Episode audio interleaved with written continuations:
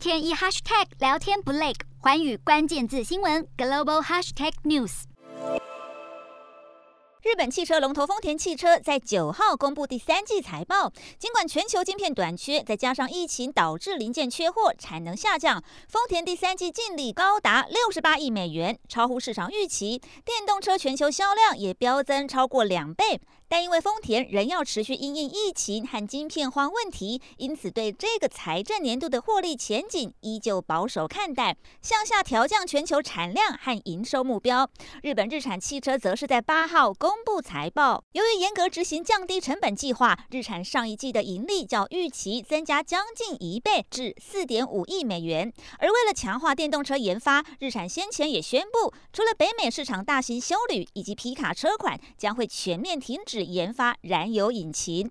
另一家日本车厂本田汽车发布年度第三季财报，业绩表现也是超乎市场预期。本田也顺势调升全年度的营运获利预期。而为了加速转型，本田计划关闭在日本埼玉县的霞山工厂，将业务重心逐渐转往生产纯电动车。